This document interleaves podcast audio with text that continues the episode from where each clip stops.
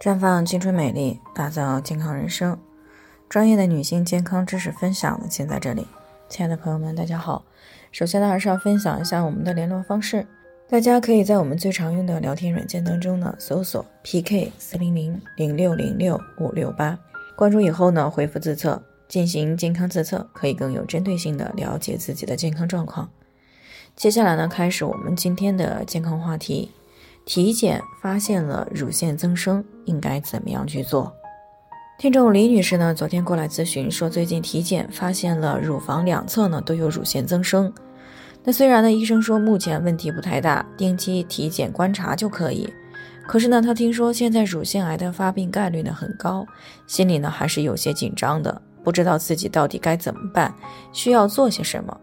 所以呢，在听到我们节目的时候呢，就过来咨询。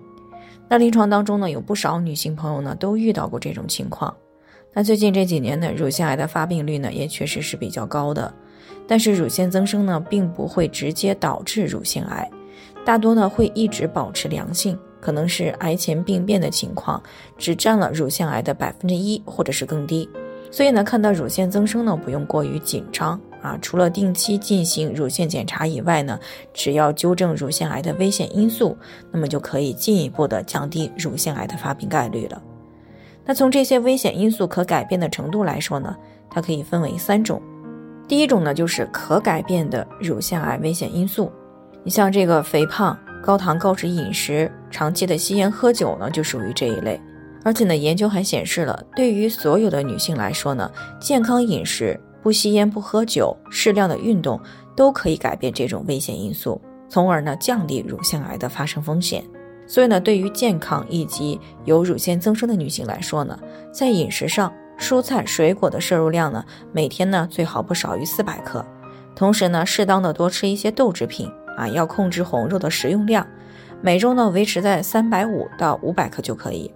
另外呢，还要少吃高糖高脂的食物。以及火腿呀、腊肠啊等这些加工的肉类。那在运动方面呢，建议中等强度的运动时间，每周呢最好维持在一百五到三百分钟，或者是七十五到一百五十分钟的剧烈运动。那么其中常见的中等强度运动呢，有快走、慢骑自行车、家务劳动、园艺劳动、跳舞等等。而跑步、快速骑自行车、健美操、团队运动等这些呢，都属于剧烈运动。那平时的女性朋友呢，可以根据自己的实际情况呢，选择适合自己的运动方式就可以了。第二种呢，就是潜在可改变的乳腺癌危险因素，像是否生育、是否长期服用雌激素、是否有糖尿病等这些呢，都属于这一类。那有临床数据显示呢，初潮早、绝经晚、没有生育、出产年龄比较大的、母乳喂养时间比较短的，那么都是乳腺癌的一个危险因素。所以呢，可以通过避免晚婚晚育、延长产后母乳的时间，来减少雌激素的暴露时间，以降低这个乳腺癌的发生概率。